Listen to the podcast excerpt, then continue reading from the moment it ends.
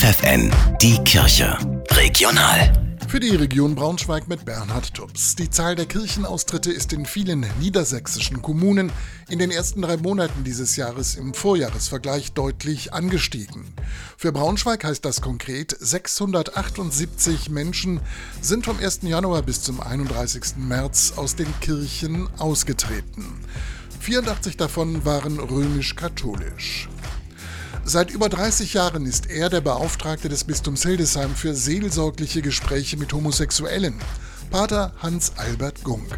Er ist der Leiter des Dominikanerklosters St. Albertus Magnus in Braunschweig.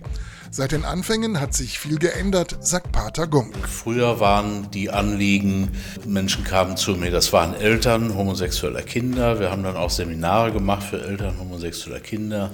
Es kamen Menschen zu mir, die also damit konkrete Probleme hatten. Äh, wo stehe ich da? Äh, diese Fragen sind weniger geworden, weil das Thema Homosexualität in unserer Gesellschaft eigentlich durch ist. Während homosexuelle Menschen gesellschaftlich längst akzeptiert sind, tut sich die Kirche damit immer noch schwer, sagt Gunk. Denn die Glaubenskongregation im Vatikan hat zuletzt im Frühjahr des vergangenen Jahres noch einmal klargestellt, es darf keine Segnungen homosexueller Paare geben.